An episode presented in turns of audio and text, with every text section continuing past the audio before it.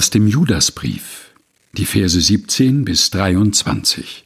Spötter und Spaltungen. Ihr aber, meine Lieben, erinnert euch daran, die Apostel unseres Herrn Jesus Christus haben diese Ereignisse vorhergesagt. Sie haben es euch immer wieder angekündigt. Am Ende der Zeit werden Spötter auftreten, die ihren eigenen gottlosen Begierden folgen. Diese Leute sind es, die Spaltungen in der Gemeinde hervorrufen. Ihr Denken ist ganz auf diese Welt ausgerichtet, und sie haben den Geist Gottes nicht. Dagegen sollt ihr, meine Lieben, euer Leben auf eurem allerheiligsten Glauben aufbauen. Lasst euch im Gebet vom Heiligen Geist leiten.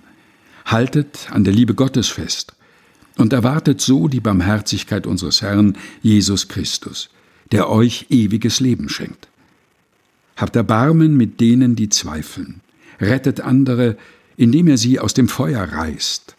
Mit wieder anderen sollt ihr ebenfalls Erbarmen haben, dabei aber vorsichtig sein.